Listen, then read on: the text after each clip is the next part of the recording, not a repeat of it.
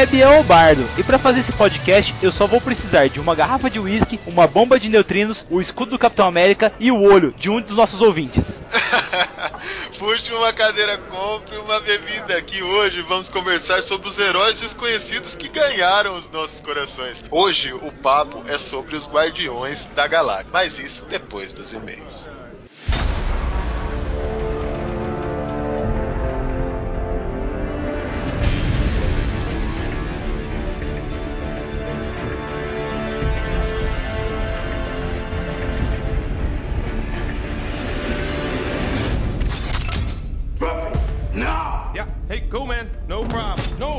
Problem at all. Who are you?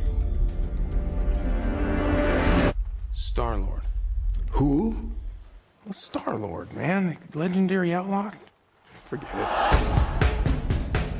Taverneiro, conseguimos um ano de cast completado, cara. Bem hoje, dia 25 de maio. Meu muito obrigado a todos os ouvintes. Nós conseguimos, completamos essa tarefa, cara. Cara, eu tô felizaço aqui, mano. A gente briga tanto, luta tanto pra ter esse podcast aberto aqui pra vocês, pra ter essa taverna com as portas abertas, a cerveja, uma delícia e o nosso porquinho apetitoso aqui ao longo desse um ano. E eu quero agradecer vocês que estão abaixando os nossos podcasts, escutando, curtindo, mandando e-mail, fazendo parte da nossa taverna e dos nossos corações, não é não, Bart? É isso aí, Taverneiro. Você ouvinte aí tá fazendo parte da nossa história. E às vezes vocês acham que o podcast aqui é de mão única, que só vocês conhecem a gente pela nossa história, pelo que nós falamos aqui. Mas isso não é verdade. Através do e-mail de vocês, a gente também conhece um pouquinho de cada pessoa aí. Eu, sinceridade, morro de vontade de jogar com o Thaleson, com o Paulo, com o Joseph, com o Johnny, com o Ricardo, com o Thiago, com o Rodolfo, com toda essa galera,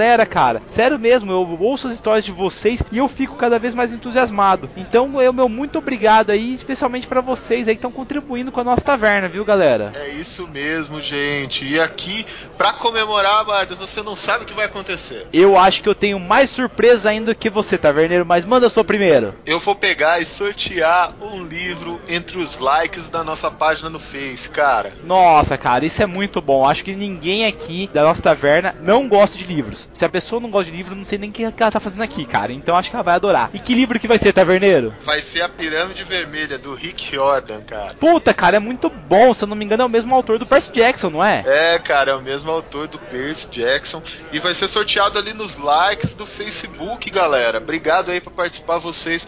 A gente aqui sempre incentiva a literatura, então fiquem ligados aí que logo logo vai sair o premiado, né não, Bard? O que mais você tem de novidade aí pra gente, cara? Então, Taverneiro, como a gente tá fazendo um ano de podcast, eu bolei uma pequena aventura, galera, e nós dramatizamos ela com o pessoal do Esquadrão Podcast aí, que ajudou bastante, e eu pedi para um amigo meu em particular, Gustavo Lourençon, editar para nós. O Gustavo, ele é um gênio no que ele faz, cara, ele faz por paixão mesmo a edição de podcasts, e ficou muito boa, e eu tô colocando aqui no nosso cast aqui junto aí, no seu feed, então se você ouve nosso podcast diretamente no feed, você já vai receber. Se não, ele vai estar na página depois do post desse cast aqui, para você baixar e escutar, e é uma pequena, assim, amostra do que a gente sente por vocês, é uma pequena amostra do que a gente sente jogando RPG. Então tá todo o nosso amor e carinho ali, toda a compreensão nossa e como a gente gosta do RPG, cheio de emoções e reviravoltas. Cara, o primeiro conto do bardo contado aqui na taverna. Não vamos prometer nada, mas digo, vou colocar o primeiro conto aí, porque pode ser que aconteça mais, né, bardo? É isso aí, taverneiro. Assim, se tiver uma boa recepção do público, se o pessoal gostar e comentar, quem sabe a gente não consegue fazer isso um a cada dois meses, ou até mudar um pouco a temática do negócio, colocar uma cada seis meses, né, taverneiro? Que é meio complicadinho, cara.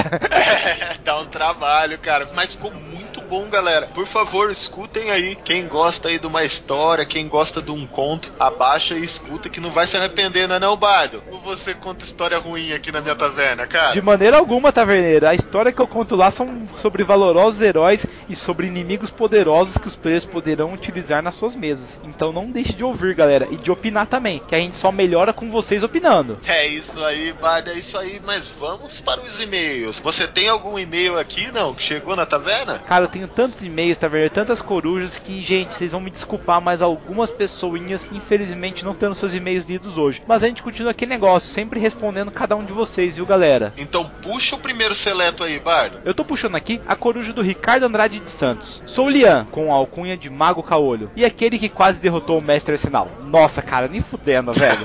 Nossa, velho. Ele é caolho. Você é perdeu um é olho tentando, cara.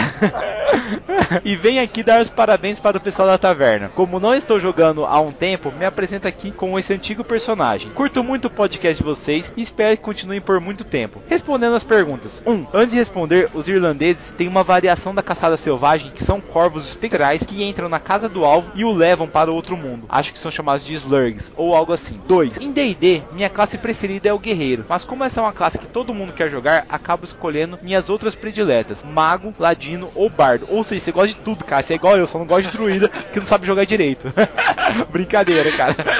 3. Se a vida real fosse um mundo de D&D, eu acho que eu seria um mago ou um ranger. Sempre gostei de ler e de lugares abertos como parques ou matas. Caraca, taverneiro, dual classe, mago e ranger no nosso mundo seria massa, cara. Seria um biólogo, velho, eu acho, porque o cara estuda pra caramba e o cara tem que estar sempre das matas, cara. É, cara, não é fácil não, cara. O pior é que as matas estão acabando, né, Bardo? É isso aí, o cara vai ter que partir pra outra área, sei lá, né? Cavernas ou oceano, alguma coisa do tipo. Aí ele continua. 4. Aqui a vergonha alheia vai se misturar com coisas legais. Acho que faria uma aventura baseada no filme Crew, clássico da sessão da tarde. De série seria o Supernatural, que virou uma galhofada em algum ponto. Sempre achei o plot da série legal. Cara, que vergonha alheia o que, parceiro? Você tá aqui con- conversando com um bardo que gosta de Team Wolf. Não existe vergonha alheia pior do que essa. Taverneiro, nem te contei, cara, mas foi no aniversário, o pai do aniversariante veio falar comigo e falou assim: Meu, Team Wolf o que? Sai da minha festa. Desse jeito, Tá cara. vendo? Preconceito, Tá vendo, cara? é um Hashtag preconceito em cima de preconceito. galera.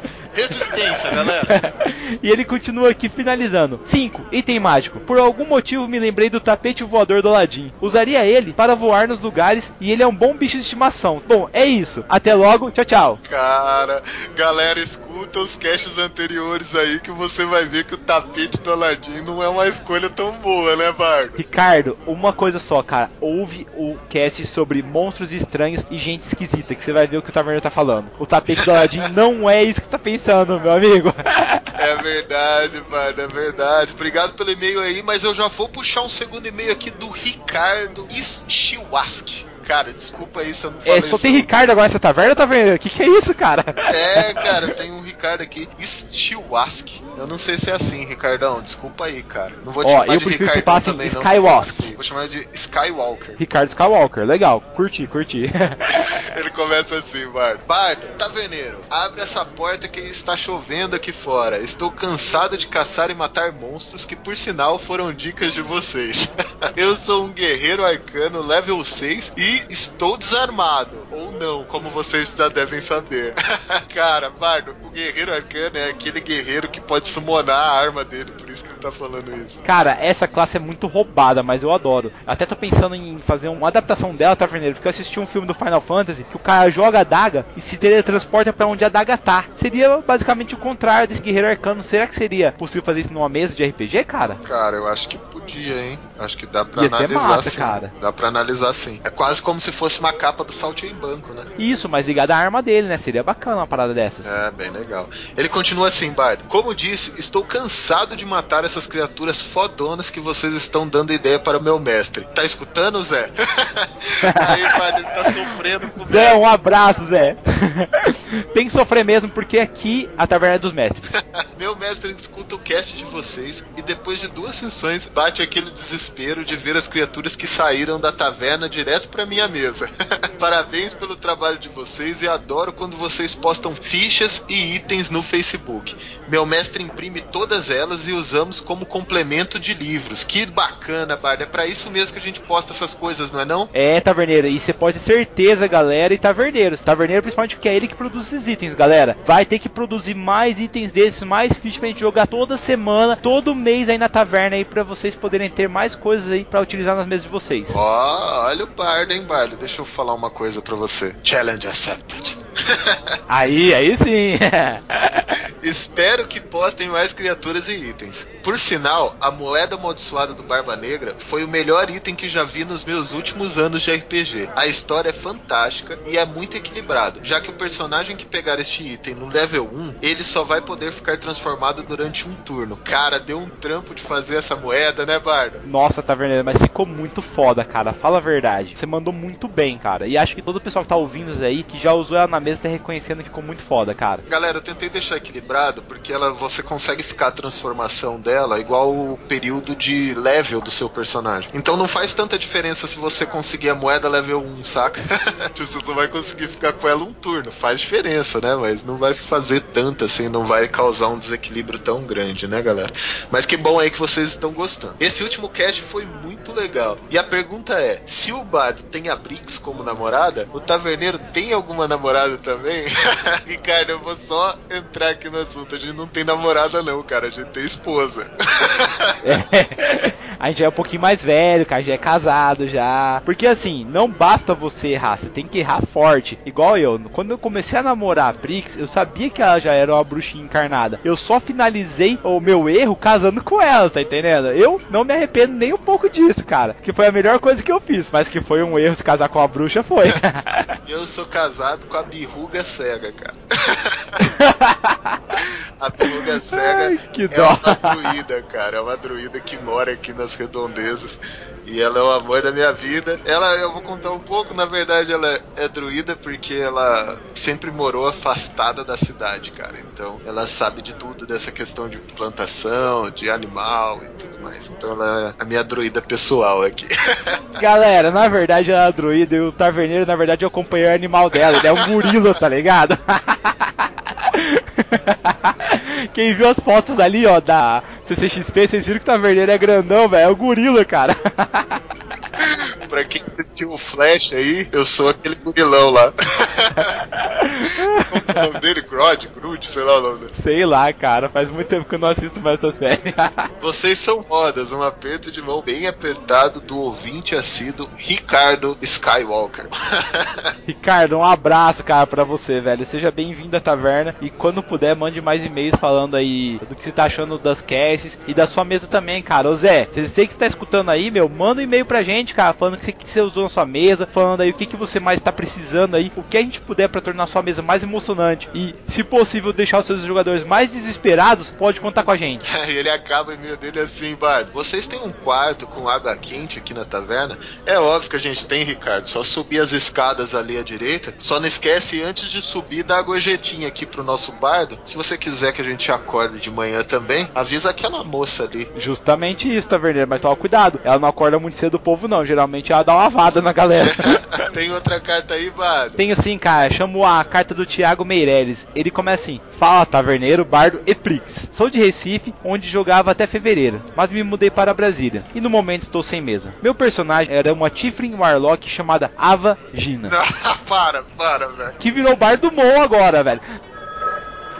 Tá viajando o morro, bom falando. Jacinto aí. Jacinto? Quem?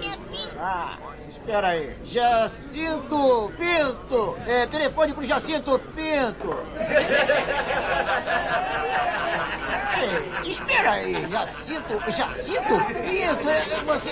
É, é Jacinto. Jacinto Pinto é você, seu tanto. Aí ele continua. O irmão mais velho é da Eva Gina, outro jogador. E como a maioria das vezes estamos tentando salvar o mundo e acabamos por ir para um multiverso paralelo, Lantarkel. Conheci o podcast de vocês faz uma semana e meia e já devorei 45 dos 50 podcasts. E parabenizo vocês pelo trabalho. O que realmente gosto é que vocês abordam os mais diversificados temas e sempre tentam inseri-los no meio de D&D. Ganhar um cliente assíduo. Deixo de gorjeta para vocês 10 POs para serem divididos. 6 para o bardo, 4 para o taverneiro. Abraço, tentarei participar mais, pois tive vários pontos em vários podcasts, mas como eram muito antigos, deixei pra lá. Abraços. Grande bardo. Eu só acho a história sensacional, cara. Eu só acho melhor nos nomes dos seus personagens aí. Tiago, cara, seja bem-vindo à taverna, cara. Sempre que você puder, contribua com mais e-mails pra gente. E ó, pega a sua uh, guilda antiga, os velhos companheiros, cara, e mostra o podcast pra eles, cara. Eles vão curtir também. A taverna taverna sobrevive porque vocês estão espalhando a palavra, entendeu? Então não para não, cara. Ajude o nosso bardo aqui, que o nosso bardo, como eu disse ali no episódio 50, a gente tá meio paradinho aqui na taverna, já passou as nossas épocas áureas, a gente tá agora descansando um pouco. Então a gente precisa de vocês, ouvintes, para espalhar a nossa palavra, não é não, bardo? É isso aí, taverneiro. Manda mais uma carta aí, taverneiro. Eu tenho um e-mail aqui do Rodolfo Binato. É sobre o Cast 50. E eis que a porta da taverna se abre com um estrondo e um bardo entra anunciando. E com vocês, direto das aventuras memoráveis na Terra dos Vales, Otto, o Grande. é um humano negro alto e muito forte entra no ilustre salão com um grande sorriso, uma pele de leão nos ombros, uma corrente de ouro no pescoço e um grande brinco de ouro mostram que ele gosta de ostentar sua riqueza. Tenho fome, dizer, sede e ouro, taverneiro e cozinheira, e histórias para contar, grande bar. Primeiramente, completando minha última carta, jogo e mestro D&D 3.0 e 3.5, cara. Pô, a gente jogou muito tempo isso, né, Bard? Cara, é ótimo. Pra combo é excelente, velho. Pra imaginação rolar solta, eu acho que é um dos melhores até o momento, cara. Nossa, é muito foda. É, a 5.0 tá entrando agora, tá lançando bastante suplemento, mas, meu, não tem como comparar. 3.5 tem, tipo, um bilhão de livro, né, Bard? É, cara, e opções que não faltam mais, né, Taverneiro? É verdade. Ele continua assim. Gostei muito de saber da história de vocês e suas referências. Realmente o que me atraiu para a taverna foi esse clima descontraído de conversa. Eu e meus amigos, acredito que assim como vocês, adoramos conversar sobre aventuras e campanhas passadas. Bardo, tenho muita vontade de participar de uma corrida Bravos. Acredito que é Braves, né? É isso? Ou é Bravos? Tem a corrida Bravos e tem a corrida Braves. A Bravos é uma corrida em São Paulo, cara, que é realmente desafiadora. A Braves é um desafio em corrida de montanha, que tem 50 obstáculos e ela tem daí 6 e 10 quilômetros. Daí a pessoa escolhe. Fui numa Bravos já, mas eu geralmente vou na Braves, Saquei. que eu considero uma parada mais ao ar livre, mais gostoso e com mais lama. Pô, meu cara tá falando que quer ir na Bravos, pô. Bravos é massa também. Cara, não, não tem problema, a gente vai pra lá também, cara. Não tem essa não, comigo tem tempo ruim não. Bora lá então. Taverneiro vai lá torcer. Eu vou lá ficar bebendo. a Prix vai junto, cara, só fica bebendo também. É, a gente só vai gravar no range da nossa cadeira, assim, tá ligado? Acredito que esse ano ainda vou em alguma aqui em São Paulo. Quero testar se as minhas habilidades são dignas de um bárbaro. e se estiver por aqui, podemos nos encontrar pessoalmente. Deixo algumas moedas pela comida, vinho e para que as histórias sejam espalhadas aos sete ventos. Pretendo voltar quando puder e ajudar a manter a taverna protegida de possíveis ataques. Um forte abraço. Um forte abraço, Rodolfo. Obrigado pelo seu e-mail aí. E não vai ser muito difícil encontrar você não com essa grande corrente e esse brinco de ouro na cabeça, né não, Bardo? Com toda certeza, cara. Ele é outro, o grande, cara. Não tem como ficar longe disso. Tem mais alguma carta aí, Bardo? Taverneiro, não tenho carta não, cara, mas tenho vários recados. Galera, por favor, não esqueçam do Esquadrão Podcast que agora está com mais membros ainda, mais integrantes, ou seja, mais podcasts para você ter o que fazer semana toda. Então não tem dia da semana, cara, que você vai ficar sem escutar podcast, tá entendendo? Cada vez mais nós estamos ampliando nosso campo aí, colocando podcast de comédia, podcast de anime, podcast de tudo que você imaginar, cara. Vai no Facebook, dá uma curtidinha, Esquadrão Podcast, se informa sobre os nossos amigos, lá, nossos parceiros. Nós estamos chamando a galera aqui para os nossos podcasts também. Nós vamos lá fazer alguns pontinhos de vez em quando. Então, caras, por favor, curtam lá e ajudem a gente a crescer cada vez mais. Lembrando, Taverneiro, ainda que nós temos a nossa camisa que está em promoção, R$ 29,90. Você pode pedir a sua pelo e-mail, qualquer Taverneiro. O beholdercego.gmail.com E tem mais um recado ainda, Taverneiro, para deixar essa leitura de e-mails gigantesca, galera. Dia 28, por favor, você que é de Londrina e região, nós vamos estar lá no auditório do Shopping Boulevard, num evento promovido pela Saraiva, e eu quero ver aquela sala lotada, cara. Você que é nerd, você que joga RPG, você jogou uma vez só, você que tem família, leva todo mundo, cara. Hoje eu fui lá e não tava abarrotado. Quero ver o bagulho estourando. Então conto com você, velho.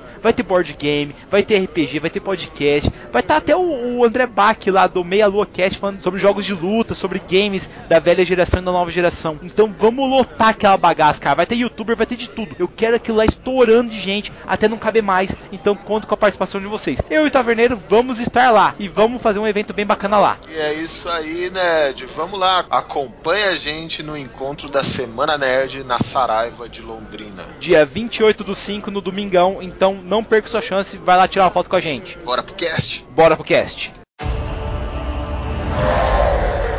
The fate of the universe lies on your shoulders. Now, whatever you do, don't push this button. Because that will set off the bomb immediately and we'll all be dead. Now repeat back what I just said. I am Groot. No! No, that's the button that will kill everyone. Try again. I am Groot. Mm-hmm. I am Groot. Uh-huh. I am Groot. No! Taverneiro do céu, não vou ser hipócrita, cara, igual vários nerds aí falaram que já conheciam tudo sobre Guardiões assim que ele estreou no cinema e foi um sucesso, cara. Eu fui no cinema totalmente inocente. Eu peguei a Prix, minha esposa, nós fomos lá para assistir e, cara, foi emocionante. Eu não conhecia nada sobre aqueles caras e o Star-Lord me conquistou, foi amor à primeira vez, sabe? O cara cantando com os bichinhos e a história começou a ficar cada vez mais envolvente. Quando eu conheci o Groove, o Rocket Raccoon, mesmo a Gamora, o Drax, cara, cara. Porra, que filme foda, cara. Foi foda mesmo, Bardo. Cara, o que, que aconteceu? Eu tinha visto os trailers, porque eu sou muito mais ligado ao universo DC do que o da Marvel. E eu tinha visto os trailers e falei, meu, nem conheço esses caras. E perguntei pra galera e ninguém conhecia e tal. E daí eu falei, meu, vamos ver, cara, porque eu tinha achado o trailer fantástico, assim, né? Já, pô, parecia um monte de anti-herói junto ali, né, cara? Uma galera meio escrota. Falei, meu, vamos ver o que, que é isso, né, cara? E daí, tipo, minha esposa também virou pra mim e falou, cara, vamos ver, vamos ver. A gente foi ver e ficou encantado cara. Apaixonei, assim. Foi o melhor filme que eu vi em 2014. É, de 2014 realmente foi o melhor filme que eu vi mesmo. Acho que foi pela grande surpresa, cara. Eu não esperava, sério, Taverneiro. Não esperava que a Marvel conseguiria lançar uma coisa tão foda igual foi Guardiões da Galáxia 1 em 2014, superando aí até mesmo a nossa própria ideia de filme de diversão. E ali, querendo ou não, Taverneiro, é um grupo totalmente de RPG, né, cara? É, cara, e foi introduzido a gente personagens assim, cara, que não tem lógica muito eles estarem juntos, sabe? É igualzinho um grupo de RPG, igualzinho uma mesa de RPG, sabe? O Paladino se encontrando com um Rogue e participando de missões juntos, né? É óbvio que ninguém ali era Paladino. é nessas horas que eu falo, cara, um Paladino aí no grupo não se daria bem, velho. Porque é um mais malandro do que o outro, Taverneiro. E acho que é isso que faz a química ficar tão legal, né, cara? Poxa, muito legal, cara. Tipo, eu vou falar minha visão pessoal, eu não procurei, assim, os gibis pra ler e tudo mais, mas eu fui atrás de alguns personagens, assim, né? E você acaba descobrindo que esses personagens, alguns já existiam, eram abordados de outras maneiras no universo, e tinha algumas relações ali, mas eu achei bem legal eles utilizarem esses personagens, vamos se dizer, que tá fora da vibe da galera, né, Bardo? É, realmente, Taverneiro. E querendo ou não, cara, é, são personagens que cabem em qualquer sistema, né? Mesmo a gente fala aí de adaptar eles para o D&D. Só que Star-Lord, cara, ele é tipo um Indiana Jones da galáxia.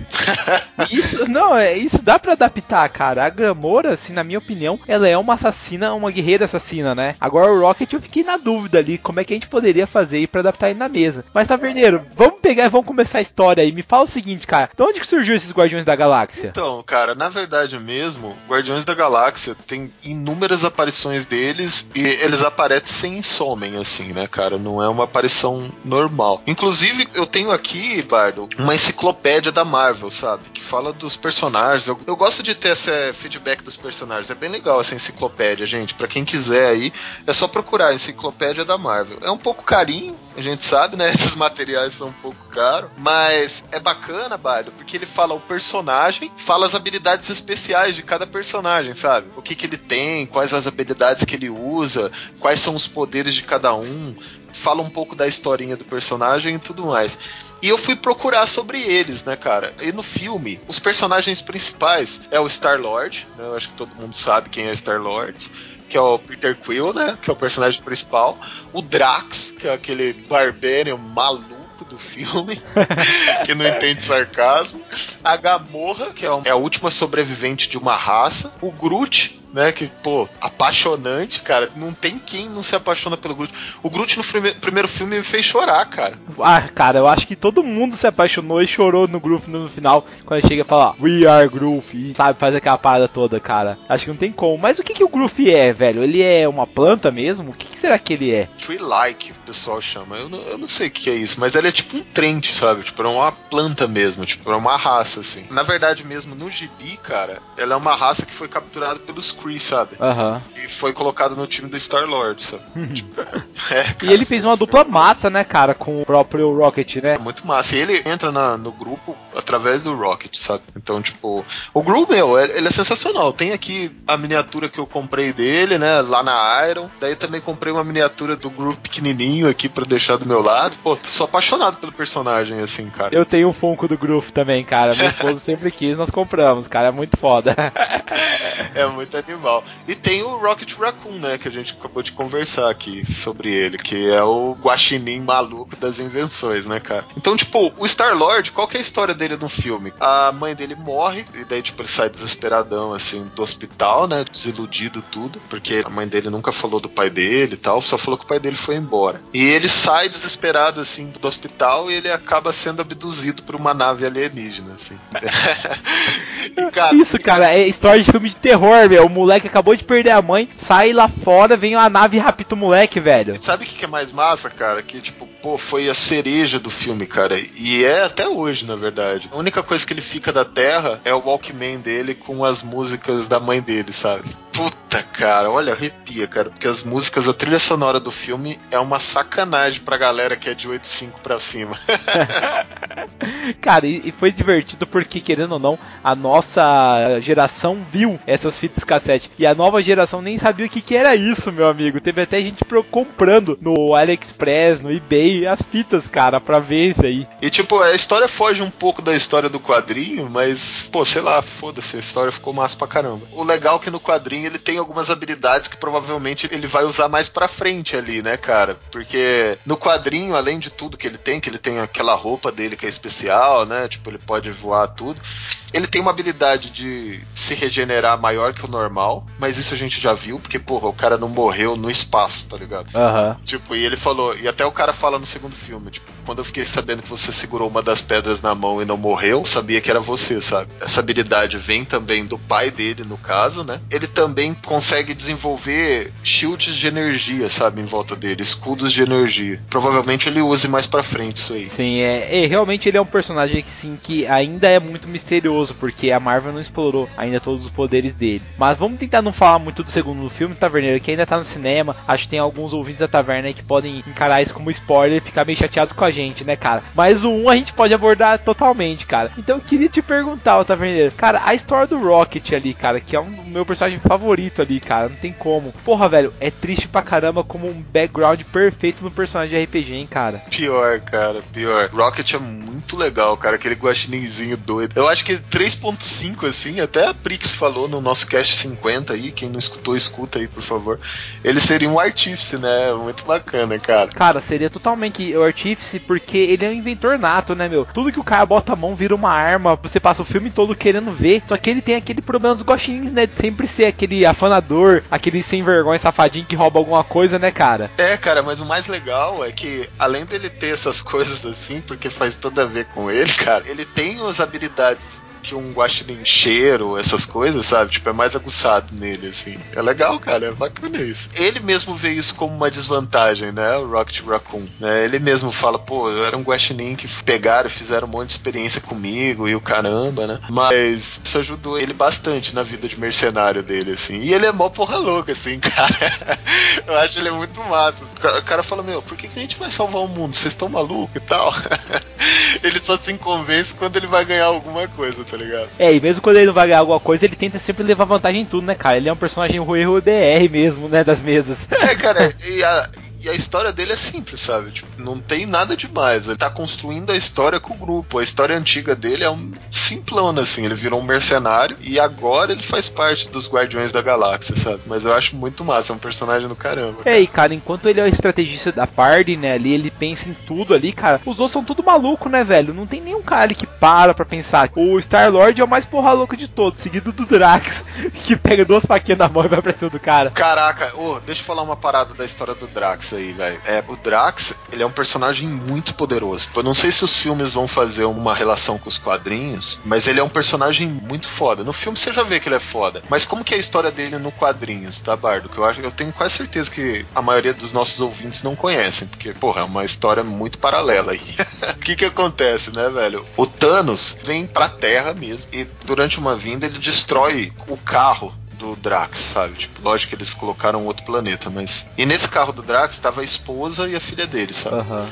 A esposa dele morre. E o mentor, que é o pai do Thanos, se eu não me engano, ele vê tudo isso acontecendo e vai lá e pega o Drax pra ajudar o Drax, sabe? Que o Drax tava no chão. Ele não chamava Drax, né? Ele tem o nome dele, chamava Arthur, na verdade. Arthur Douglas. E o Thanos, cara, ele faz igual ele fez com a Gamorra e com a outra lá. Como que chama a inimiga do primeiro filme? Nebula. A Nebula. Ele pega ela pra levar pra fora, fazer os experimentos, tá ligado? Você acredita nisso, cara? Caralho, sério, Então- cara? no quadrinho, e depois ele percebe isso, mas no quadrinho, a filha dele não morreu, cara. Ele pensa que morreu, mas a filha dele não morreu. A filha dele vira um personagem, pra quem quer conhecer aí, chamado Moondragon. É o personagem que vira a filha dele. E o mentor, que é o pai do Thanos, ele entra no corpo do Drax, saca? E dá pra ele todos esses poderes overpowers e apaga a memória do Drax sobre a família dele e coloca um único pensamento na cabeça do Drax, vingança. E tipo, tem tudo a ver com o filme, porque ele sai que nem um louco desenfreado. Se vai aparecer a, a Moondragon no filme ou não, a gente não sabe, tá ligado?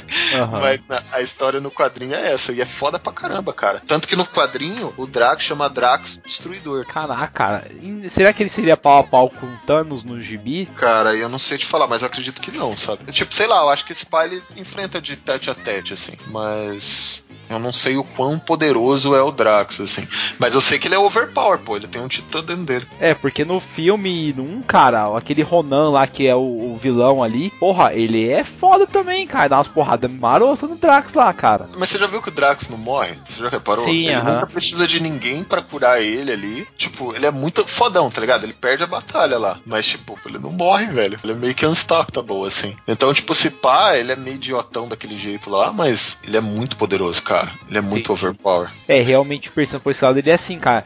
Mas assim como um bárbaro frenético, ele tem a vontade meio fraca, né, Taverneiro? Vamos combinar que ele não é muito inteligente, né, cara? É, ele e o Groot, né, velho? a gente fica ainda pensando, pô, será que ele faz mais cagada que o Groot ou não, né? A gente fica pensando assim. No segundo filme ele tá mais contido. Cara, mas o Groove, velho, ele é foda. Assim, enquanto o Rocket tá falando, ah, cara, eu vou precisar disso pra fazer aquela coisa e tal. E por a gente pega aquela bateria, tá? O Groove pegando a bateria e arrancando, cara. É muito top isso no começo do filme. Você começa a dar risada e vai sendo uma conjunção de coisas que eles vão fazendo, as cagadas, taverneira. Que é praticamente um grupo de RPG fazendo merda, cara. Não tem como você parar de dar risada, meu. É, se a gente for pra essa linha que, meu, dá pra eles colocarem a, a Moondragon, sabe? Dá facilmente pra eles colocarem ela.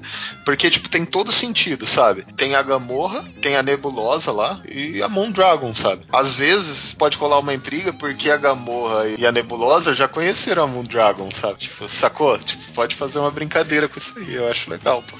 Mas eu acho que não, não sei se vai existir um terceiro Guardiões da Galáxia, sabe? É, cara, realmente não sei, mas eu gostei muito, tanto do primeiro como do segundo filme. O primeiro me pegou de surpresa, eu não esperava que fosse tudo aquilo. E o segundo achei ok, sabe? Achei bacana pra caramba, deu pra curtir. Valeu as risadas, sabe? Porra, não achei ok não, achei foda, cara. Achei foda pra caralho. Que negócio, eu acho que nós teremos filmes melhores esse ano, então eu guardei ele como ok. No final do ano talvez isso daí suba para é foda pra caralho, ou é ótimo e tal. Mas tá Não, ok. é, é, pô, mas é o, que, é o que eu falo, né? Eu não vou no cinema pra ver o melhor filme de todos os tempos sempre quando eu entro na sala, tá ligado?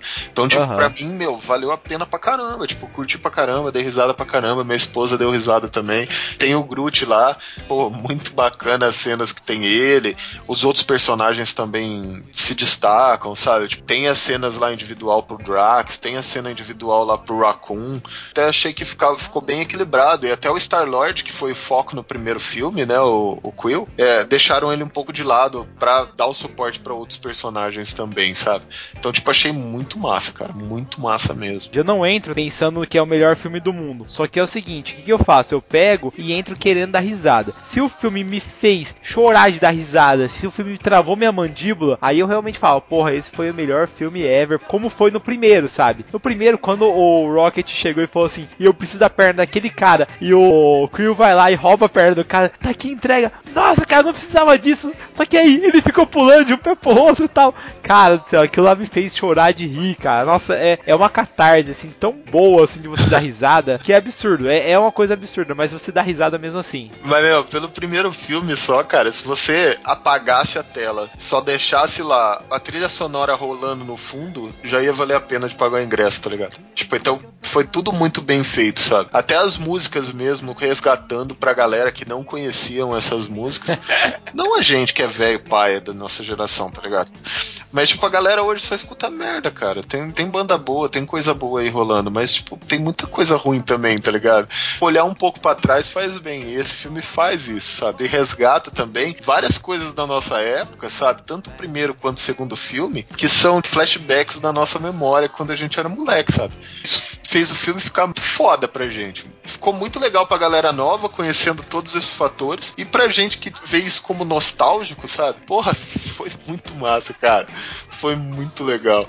Mas fala aí, Bardo, dos cinco personagens aí, qual que você curte mais? Cara, eu gosto muito do Rocket, mas, velho, é, eu acho que seria o Rocket hoje meu personagem favorito. Eu sou de lua, né, velho? De vez em quando eu gosto muito do Star-Lord. Eu gosto do Rocket por causa da psique do personagem, ele é muito zoado. O Star-Lord eu gosto, cara, porque ele é muito bardo, tá ligado? O modo dele. Tipo, ele, ele é bardo não daquele bardo que canta, mas ele é o bardo que ele precisa da música, porque a música é a parte da vida dele, cara. E quando no começo do filme ele pega, coloca lá o Walkman, começa a tocar e dança e lutando, cara, é absurdo. Eu acho muito massa isso, cara. É muito legal mesmo, cara. Meu personagem favorito é o Groot mesmo, tá ligado?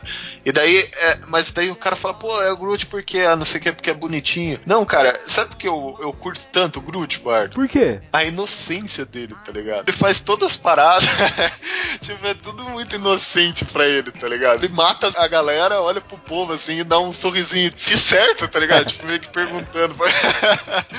cara, isso é muito fera, cara. É muito fera. Ele é overpower, mas ele não usa todo o poder dele, porque ele é inocente, tá ligado? Tipo, ele não sabe se ele deve usar ou não, se ele pode usar ou não. Perigoso é a gente pegar ele usando alguns poderes que é fodástico, sabe? Sei lá, pra tomar café da manhã, tá ligado? tipo, porque ele usa, sabe? Tipo, só por usar. Assim. Aham. Tipo, em batalha ele acaba não usando. Tanto que você vê eles usando, ele usando algumas habilidades que ele mata, tipo, sei lá, 10 caras de uma vez, sabe? Tipo, abate 10 caras de uma vez. E depois tem dois caras e ele não usa, sabe? Você fala, meu, por que, que ele não usou? Ele não usou porque ele é inocente, tá ligado? Tudo que ele faz é na inocência pura, assim. Então eu acho isso muito foda, sabe? Cara, é uma coisa que eu gosto do Guardiões da Galáxia, o Taverneiro, é que é um. Eles estão num mundo onde muita coisa é possível.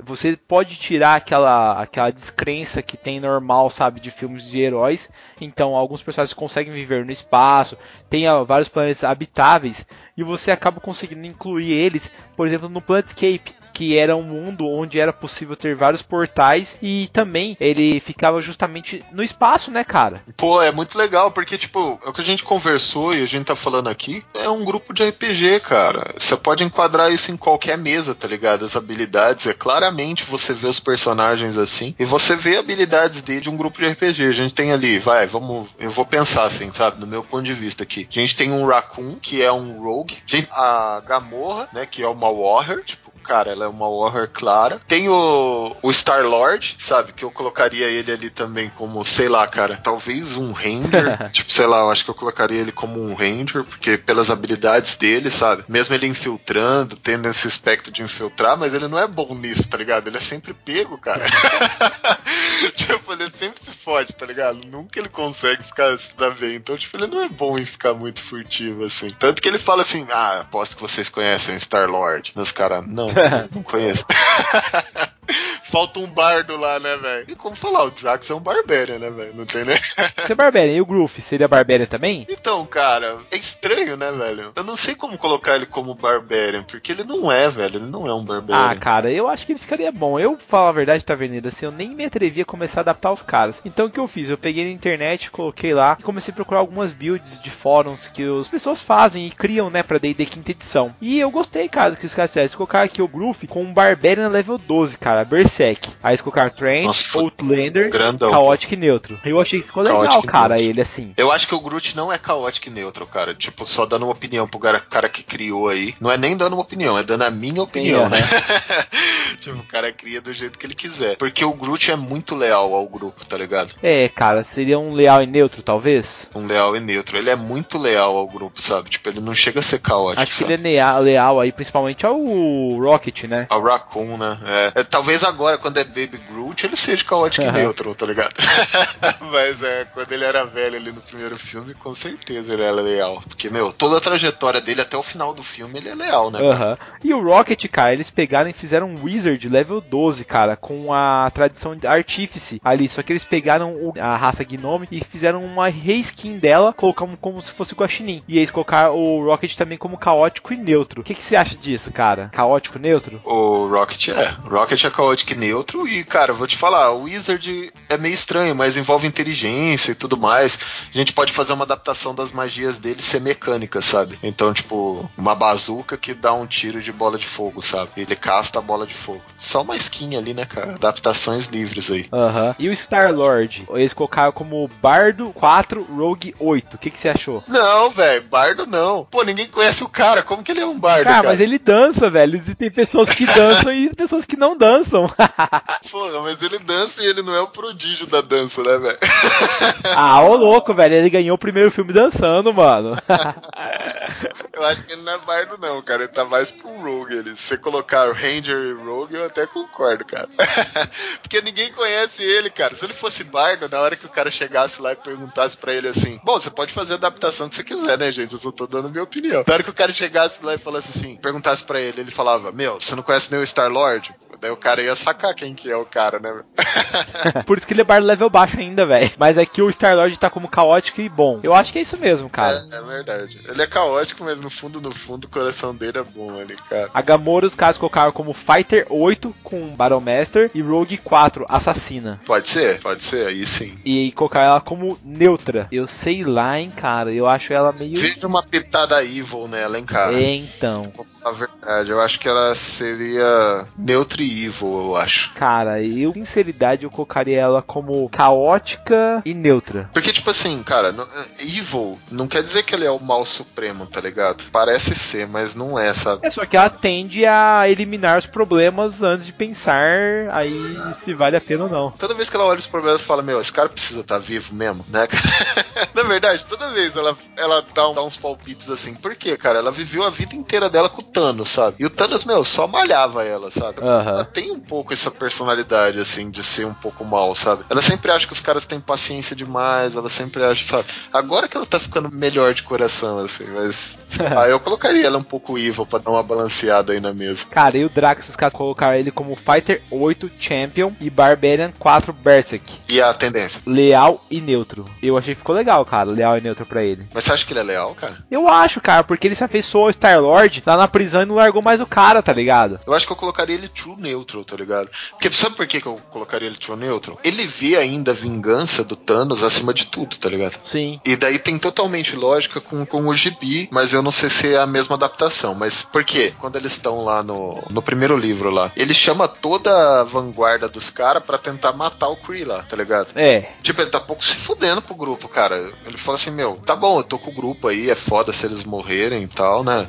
Mas ele é true neutral, eu acho, cara. Ele tá ali por causa que ele quer a vingança, sabe? Cara, mas vou falar pra você que assim, ele coloca o objetivo dele acima de tudo, né, meu? É, então. Não. Por isso que eu tô falando que eu acho que ele é true neutral, tá ligado? É, mas aí se não seria leal, taverneiro. Leal a quem? Ué, leal ao objetivo dele. Leal a, Não. tipo, a, a ideia dele. Não. Ou não? Acho que true neutral, cara. True neutral. Eu, eu acho, não sei, minha opinião pessoal, tá ligado? Não, eu tô perguntando porque gostei dele como neutro mesmo. Mas você como co- leal e neutro. Mas você não colocaria ele como full barbarian? Cara, eu não sei, velho, porque por mais que ele seja full barbarian, ele é meio organizado, ele pensa em estratégia de vez em quando. E eu, na minha concepção, o barbarian ele não pensa em estratégia, ele só age, sabe? Cara, como ele pensa em estratégia, velho. Ele sai correndo nem um maluco pra cima do cara, velho. É que de vez em quando ele e Star-Lord aparecem discutindo algumas táticas e tal, sabe? Mas talvez seja bem isso mesmo, Barbarian, né? Tipo, ele fala assim: ah, a gente vai ter que matar ele de frente. Daí o Star-Lord, não, não é bem assim, a gente tem que dar a volta. Daí ele olha pro Star-Lord e fala: meu, você é fraco, cara. é esse tipo de discussão que eles fazem, sabe? Acho que ele é um barbarian puro, assim.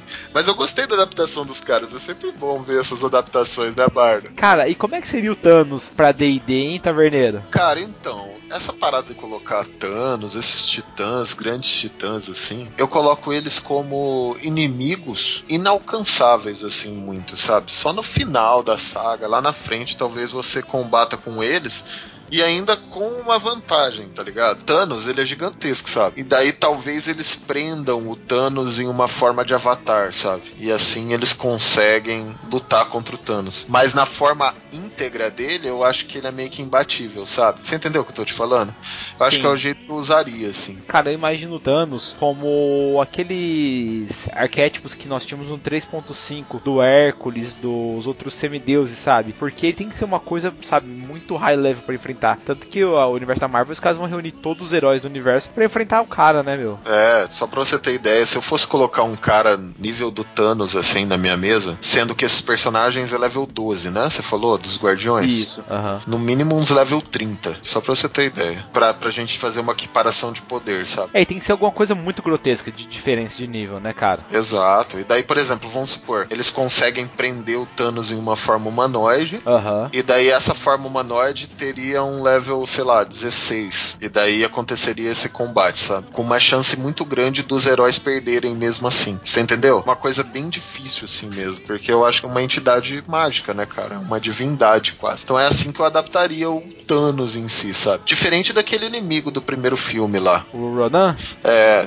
Daí você pode colocar ele um nível mais baixo com um artefato poderoso, sabe? E daí você foca no artefato dele ao invés dele, sabe? Aí eu acho legal. Mas, cara, eu gostei muito da temática e trazer ela pra RPG, cara. Eu tô muito afim de mestrar uma mesa assim. Mas eu tô mestrando uma outra mesa no momento. Mas assim que acabar, cara, essa mesa, eu quero mestrar uma mesa tipo Guardiões da Galáxia, sabe? Tipo, Quero mesmo, cara. Porque, pô, muito legal, cara. Muito legal a temática. Gostei muito dos personagens. Meu, tem raça diferenciada ali. Tipo, você pode encontrar N raças. O próprio grupo deles, né? Os próprios Guardiões da Galáxia ali, você vê cada um de uma raça, sabe? Cara, e Taverneiro, eu tava pensando nisso daí, essas raças e tudo mais. Cara, como é que você conseguiria colocar, linkar a mesa atual sua para o mundo de Guardiões da Galáxia? Até promovendo talvez um encontro. Como que se faria? Um mundo fantástico encontrando os Guardiões, por exemplo. É isso.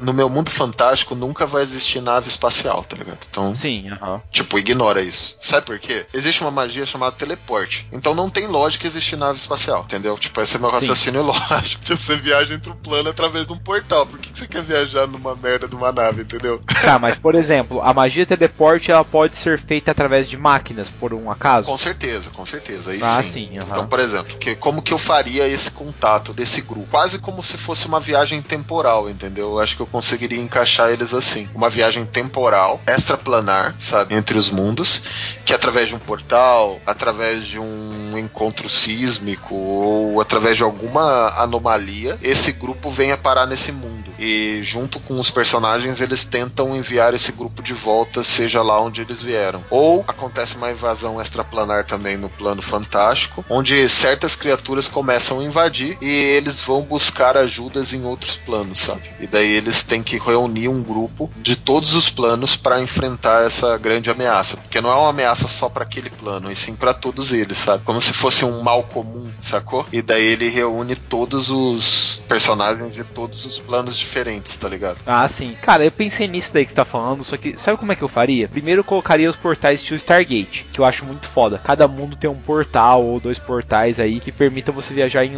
para outros mundos numa velocidade muito superior aí à da luz, como o próprio teleporte. Segundo, eu gosto muito da temática das joias do infinito, cara. Eu acho que seria legal colocar um artefato desses de grande poder que os personagens desconhecem como utilizar ele e tem alguém vindo atrás dessas pedras, cara. Eu acho isso muito legal. Caraca, Bardo, fraga a ideia que eu tive junto com a sua ideia. Fraga Vamos só. lá, seu ladrão de ideias, diga qual a sua ideia. Não, fraga só comigo. O que que acontece, tá ligado? Por que, que as joias do infinito são tão poderosas, tá ligado? Porque é é muito difícil de conquistar, certo? É muito Sim. foda de conquistar as joias do infinito. E como eu faria elas? Eu faria elas que quando houve a criação de todos os universos, o criador, que daí você poderia dar qualquer nome, pra linkar todos esses mundos, ele criou uma joia pra cada universo, sacou? Sim, Ou seja, tem seis joias ao total, então seis universos diferentes que coexistem, sabe? Sim. Nenhum cruza, mas, mas eles coexistem. Então, ele deixou uma dessas joias em cada universo, sabe? Então, tipo, ele deixou lá a joia da realidade num universo, a joia da mente em um, a joia do poder em um, a joia do espaço em um, a joia do tempo em um e a joia da alma em outro. Porque são seis joias, certo? uhum. Mente, realidade, poder, espaço, tempo e alma. Então deixou em cada universo. E daí tem um cara que tá tentando juntar as joias. Que é esse cara que domina uma certa raça, sabe? Uma raça extraplanar. E ele, de preferência um mago muito foda. ele descobriu um jeito de viajar entre os planos pra juntar ess- essas joias, sacou? Cada joia dá um poder fodástico, sabe? Ou pode ser um artefato fodástico. E tipo, como ele viaja de plano em plano, ele começou a criar portais entre os planos pra descobrir. E através desses portais começou a ter essa comunicação entre os planos. E daí você reúne uma equipe, uma pessoa de cada plano, seis players. Daí você vai- Cara, daí você vai falar, pô, na minha mesa não tem seis players. Dois planos foram dizimados já, só tem quatro. aham. Sacou? E assim por diante, sacou? E daí, tipo, os outros, as outras pessoas dos outros planos vêm pra esse seu plano pra ajudar a combater Pra avisar, não, pra avisar. Fala, ó, galera, o cara tá chegando aí, fudeu. Ele tem uma raça inteira. esse. Fugir, tipo, fugiu os caras do plano, sabe? Sim. Tipo World of Warcraft, tá ligado? Os caras vieram pro seu mundo do nada, sabe? Você fala, porra, o que que tá acontecendo? Daí você vai lá, o cara falando, meu, meu mundo tá acabando lá, tem um doido tacando foda-se, e eu tive que recorrer pro seu aqui, cara. Beleza, vamos lá. Esse vilão seria o quê? Você acha que ele deveria ser um titã? Você acha que ele deveria ser um mago? O que, que seria o vilão? Vamos decidir aí. Tô pensando como eu colocaria na minha mesa, tá ligado? Sim, aham. Sabe os gigantes? Sei. Eu colocaria não só um vilão, eu colocaria os gigantes. Tipo, os gigantes sentaram, sabe? Todos os gigantes, os gigantes da tempestade, o gigante do fogo, o gigante de tudo, sabe? Dos planos deles. Aham. E falou: caraca, a gente precisa criar esse artefato e dominar todos os planos, sabe? Então seria uma batalha contra os gigantes. Massa, massa mesmo. Porque aí os meus personagens iriam todo mundo é, rezar para Thor, porque Thor jurou matar todos os gigantes. Não, mas você sabe, pô, cara, como que seria massa? Porque também a gente trabalha com um gigante em cada plano, em busca de cada esfera. Então, tipo, os gigantes se reuniram falando assim, pô, vamos juntar todos esses artefatos, sabe? Cara, seria massa. Porque aí que acontece? Os heróis seriam aí atacados por vários tipos de gigantes. Vários montarias, vários personagens, vários antagonistas que podem surgir. Ficaria bem legal. Não seria uma coisa sempre do fogo, por exemplo, pra combater os caras. Uma coisa muito foda, por exemplo. Quem são os maiores portadores de item mágicos, velho? Ué, geralmente gigantes. Gigantes, cara. Os gigantes são os que têm os, os melhores itens mágicos. Principalmente o do fogo lá e da forja, tá ligado? Os caras são foda, cara. Os caras trabalham com isso, sabe? Então é muito massa essa temática. E daí os gigantes podem fazer mais ou menos igual o Thanos fazia, sabe? Ele sequestra aquele mundo, pega algumas pessoas e essas pessoas trabalham pro exército dele também, sabe? Uhum. É muito legal de fazer filme. Uma união de gigantes contra o mundo, sabe? Contra todos os planos. Cara, isso é muito massa. E dá pra você plantar isso daí na mesa do seu personagem sem ele perceber, galera. Pensa bem, você tá mestrando sossegado, tá acabando já a sua missão. Na última salinha, os caras vão lá ou recebem de presente para, de um rei e tal, uma pedra. Essa é a pedra do mundo. E ninguém sabe que ela é tão importante. Todo mundo acha que ela é uma esmeralda, ou acha que ela é uma safira foda. E de repente começa a surgir seres estranhos, seres vindos de outra dimensão, que são gigantes aí atrás dessa pedra. Porra, fica animal, cara. Só que assim, é uma quest que você pode fazer aí, tá vendo? Começando já no nível 5, 5, nível 6, né, cara? Não, nível pra frente. E outra coisa, os gigantes seriam mais ou menos aí como celestiais, sabe? Como os celestiais do nível da Marvel, sabe? Ah, sim. Tipo, um mal super forte, sabe? Que todo mundo combate. Cara, outra coisa também que a gente pode usar de gancho, talvez se você não quer dar essa pedra já pros personagens, podem ser os exilados, né? Os sobreviventes, os fugitivos, refugiados que estão vindo de outro mundo pra alertar os personagens, né, cara? Se você quer começar de nível mais baixo, começa com as invasões dos outros mundos e tudo, e daí eles vão descobrindo, poxa, mas por que que tá acontecendo essas invasões? Daí eles, por exemplo, conseguem fazer de refém um das pessoas extraplanares. E daí o cara fala, meu, a gente não teve escolha e tal, nosso mundo tava sendo destruído, a gente acabou vindo pra cá e começamos a ser atacado, a gente só tá se defendendo, tá? E daí você começa criando o corpo desses personagens, criando o corpo até que eles descobrem a grande saga, e daí quando eles descobrem é tarde demais, sabe? Tipo, os gigantes já estão começando a invadir, daí já começa o pau quebrar, sabe? Massa, cara. Curti muito, cara. Achei bem bacana isso. E o legal é que eles vão ter que começar a viajar entre os planos pra buscar as pedras, tá ligado? Antes dos caras, ou pra enfrentar os caras. Exatamente.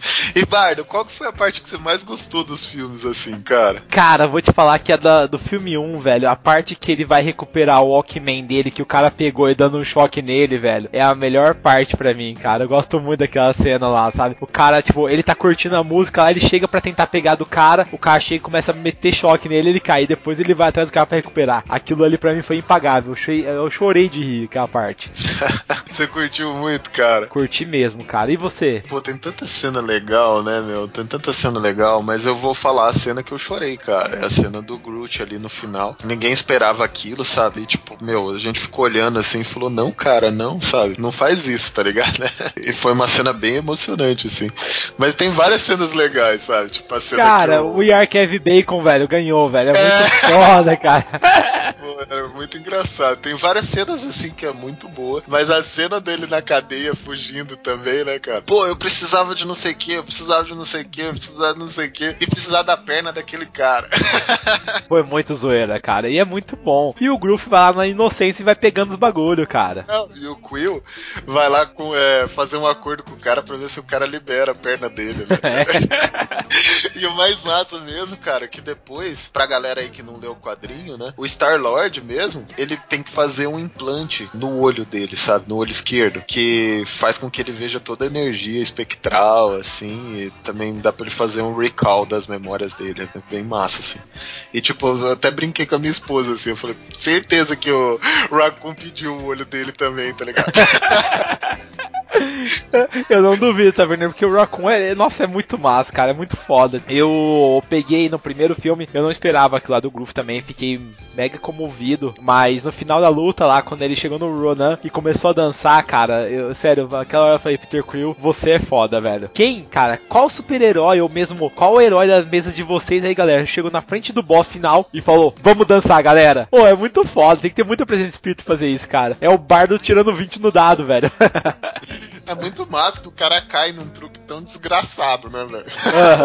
E você vê que o cara não sabe o que ele tá fazendo ainda, tá ligado? Muito bom, cara. Olha, galera, se você não assistiu ou se você já assistiu e quer adaptar a mesa, cara, já demos ideias aí o suficiente pra você fazer valer a pena aí, cara. E pode ficar tranquilo que nós vamos dar mais ideias ainda, né, Taverneiro? Mais ideias. E como que você faria com as armas de fogo, Bardo? Cara, eu colocaria elas ali usando a regra mesmo do 3.5 que eles deram pra gente, falando ali no caso que você pode adaptar elas como se fossem armas da época vitoriana, né, da época moderna nossa ali, dando um, dois tiros aí no máximo. Sabe como que eu faria? Só mudava a skin dos arcos e das bestas, tá ligado? É, realmente dá pra fazer isso também. Cara, só mudava, cara, não faz diferença nenhuma. Ah, daí se um cara quiser usar o arco, deixa o cara usar um arco e dando o mesmo dano. Eu não mudaria tudo por causa do- da mecânica, não. Eu acho que eu só mudaria a skin, cara. O cara quer ter uma arma maiorzinha, é um arco. O cara te- quer ter uma arma menor, é uma besta de mão, tá ligado? Que dá uma boa adaptação.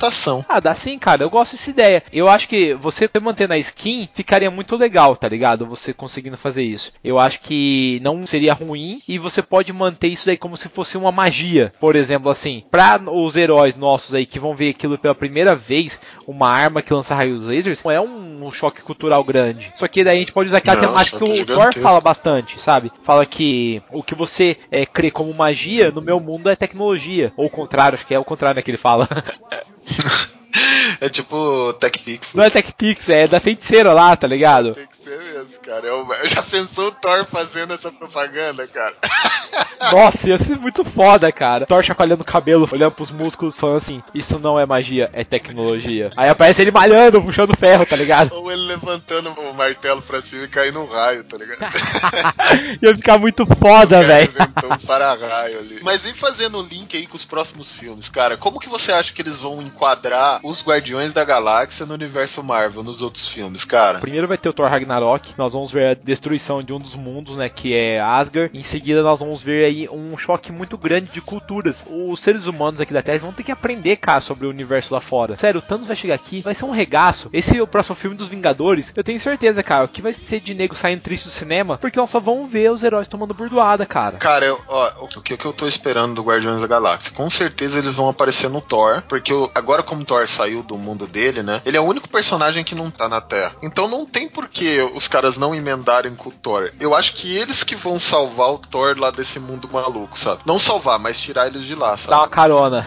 é, dar uma caronona. E daí, cara, os caras vão chegar na Terra bombando, por causa do Thanos, sabe? Tipo, acho que o Thanos vai para aquele mundo destruir tudo também. Então acho que já vai aparecer o Thanos, porque o cara não apareceu nada. Uma coisa que aconteceu nesse segundo filme do Guardiões da Galáxia é que não apresentou mais nenhum personagem, sabe? Tirando o, o vilão. Então, não aprofundou em nenhum, sabe? Tipo, então, pô, isso aí tá encaminhado, sabe? Tipo, eles não querem apresentar mais personagem porque não precisa, sabe? Então eu acho que vai ter um link muito forte com o Thor ali. E daí, o que eu espero do Thanos quando ele vir pra Terra é lavar a Terra. É, porque, tipo, é sério, cara, o que que faria os heróis se reunirem contra um mal maior? Uma destruição fodida, sabe? Uma destruição global, assim. Então, ele vai vir, ele vai destruir uma boa parte da Terra. E daí os caras vão para enfrentar ele. Porque vai juntar uma galera, né, cara? Já tem herói pra caramba no universo. Cara, eu acho que Thor e o próprio Hulk não vão estar presentes no próximo Avengers. Eu acho que só vão aparecer no finalzinho. Eu acho que o Thanos vai chegar aqui, a Terra vai estar como tá meio desprotegida. E os caras vão lavar mesmo. O Thanos vai arregaçar todo mundo. E aí no finalzinho chega os Guardiões junto com o Thor e tal. E daí eles conversam. Daí vai ter PVP nervoso, cara, no quarto filme. Mas antes disso, acho que o Thanos só vai chegar aqui e vai arregaçar a Terra inteira. Tô contigo aí, eu acho que ele não vai vir para brincadeira, não. Você lembra a cena do Batman vs Superman? Que o Batman sonha que a Terra tá um deserto fudido e tudo tá devastado? Hum. Eu acho que aquilo ali é quando o Thanos vai chegar, velho. Vai ser aquilo ali. Vai, vai, vai abrir uma cratera em Nova York e vai fuder com o mundo todo, velho. Mas você acha que vai ter desse nível? Eu não sei se vai ser esse nível, não, Bard. Velho, eu acho que vai ser desse nível. Porque, velho, tipo, quando teve o primeiro Avengers, que só teve uma invasão lá, Nova York ficou em frangalhos, cara. Teve repercussão em todas as séries do universo. Então eu tenho certeza que quando o Thanos chegar, vai ser aquele negócio de não deixar mais escondido. Vai ter que ser uma parada muito foda. Entendi, saquei. Só pra gente finalizar o que a gente acha aqui em um determinado ponto. Você acha que os Guardiões da Galáxia vão ser os principais heróis? Porque o que, que acontece? A gente tem herói pra caramba no mundo, né? E esse cast a gente tá falando sobre Guardiões da Galáxia. Você acha que eles vão fazer extremamente diferença? Ou você acha que eles vão ser somente uma ponte ali? Cara, acho que eles vão ser somente uma ponte. Eu acho que quem vai ser o nome do bagulho mesmo vai ser o Thor e o Homem de Ferro. Você acha que vai ser o Thor e o Homem de Ferro? Eu acho. Acho que os principais ali vão ser o Thor e o Homem de Ferro. Pô, cara, chega de Homem de Ferro. Sabe por quê, velho? Minha opinião. O Homem de Ferro, cara, ele consegue agregar muito carisma. E o Thor, eu acho que nesse terceiro filme, ele vai começar a agregar uma galera mais ainda do carisma que ele já tem. Pô, cara, eu acho que eles deveriam dar uma chance pra esses heróis, sabe? Uma ponte, somente a ponte, eu acho que não seria muito legal, assim. Mas lógico que eles vão focar nos blockbusters, né, cara? Eles não vão deixar de fazer isso. É, realmente, cara. Mas é uma pena, cara. Tá certo, ó. A gente tem o Drax, né? Que é um personagem que, perto dos outros, ele fica mesmo apagado, sabe? A gente tem o Raccoon, mesmo sendo um personagem muito legal, ele fica apagado. Peter Quill também. Mas a gente tem o Groot ali, né, cara? Ele pode fazer uma apresentação especial. E acho que por causa do carisma dele, é provável que ele apareça, cara, mais assim que os outros, sabe? Ah, não sei, velho. Eu acho que o Drax não tem tanto carisma assim quanto um guerreiro nórdico, cara, lá. Não, colocar esse lado do Hulk, tá ligado? Ele perde um pouco Aham. a parada dele. Mas tá falando aí de quem que vai ser o cara do negócio. Tô apostando minha assim no Homem-Formiga, velho. Homem-Formiga Gavião Arqueiro. Se a gente tivesse que transformar as joias do infinito em artefatos do mundo de RPG, porque se a gente utilizar as joias, vai ficar meio assim. Eu quero, eu quero utilizar sim as joias do infinito, mas eu quero usar elas como artefato. Como que a gente poderia adaptar? Por exemplo, a joia azul, que é a joia do espaço, que também tá no Tezzeret, sabe?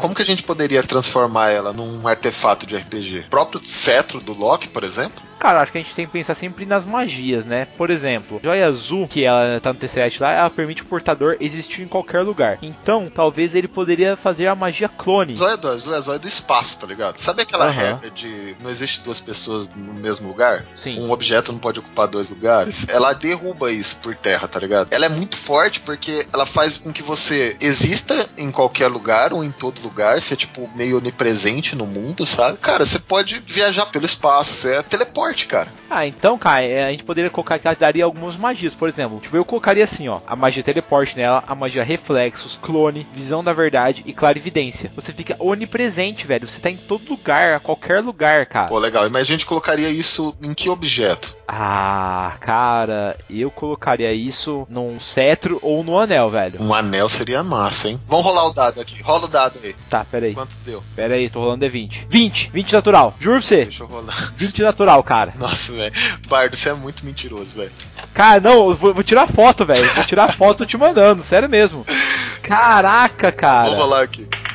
Não, meu deu 15. Você ganhou aí. Toma. Escolhe aí. Anel. Anel, anel. Nosso anel será a pedra azul, cara. Beleza. A joia amarela. Peraí, peraí, peraí. Vamos ficar com a nossa história, mano. Como? Que gigante que dominaria, né? Que estaria atrás da pedra azul? O gigante da tempestade? É, lógico, gigante da tempestade, cara. Não tem nem que O pensar. gigante da tempestade. Pô, seria foda. Já pensou o gigante da tempestade com a pedra azul na mão? É legal, cara, a gente colocar que os personagens podem vencer essa batalha ou perder. E daí o gigante desenvolver essa pedra, entendeu? Porque eles estão atrás do artefato bruto. Eles não têm o anel ainda. Ele vai desenvolver o anel com a pedra, tá ligado? Não, velho, manopla gigante, cara. Eles vão colocar as pedras numa manopla, que vai ser o rei dos gigantes que vai utilizar. e vai usar todas as, as pedras? todas as pedras na manopla dele, cara. Eu acho que é o esquema. Massa, massa. Mas as pedras estão em algum artefato. E no caso estaria num anel. Isso. Beleza, beleza. E a segunda, bora aí, a pedra amarela, a pedra da mente. Ela permite, cara, que o portador tenha capacidade mental infinita, sabe? Tem acesso aos pensamentos, os sonhos e tudo mais dos outros caras. Ou seja, é uma pedra de telepatia e leitura mental. É, cara, é uma pedra fodida. E ela dá mais 5 em tipo o cara que tá utilizando ela. Essa pedra tem que ficar numa coroa, cara. Não tem como não ser numa coroa. E se a gente colocasse essa pedra numa coroa de um rei esquecido, tá ligado? Sim, fica legal, fica legal. Um rei muito sábio, porque ele tinha que ter um aumento na int dele lá. É, vou dar um exemplo aqui. Como se ele fosse um faraó egípcio. Massa, fica legal. Até porque amarelo, né, egípcio, a gente lembra sempre das pirâmides e tal, fica bacana. E daí, um gigante. Vamos inventar um gigante pra esse. Cara, tem que ser gigante da Terra, taverneiro. É, cara, você acha? Lógico, velho. Tipo, quem constrói os maiores templos, quem constrói as maiores realizações, são os caras que mexem com a Terra. Então, pra mim, tem que ser, aí no caso, um gigante que mexa aí com a Terra. Beleza. Seria a massa mesmo. Bora da alma, então. A laranja. Que faz o cara poder manipular e alterar as almas dos mortos-vivos e tudo mais. Cara, necromante, né, cara? Pra você falar alguma Lógico, coisa? lógico, não, não tem nem o que falar. Um cetro necromante, né, velho? Sim, tá. Agora, qual gigante que poderia utilizar isso? Eu penso no gigante das nuvens, que eu sempre imaginei os caras muito misteriosos, E o velho. da morte, cara? Tem gigante da morte? Não, cara, mas você inventa, pô.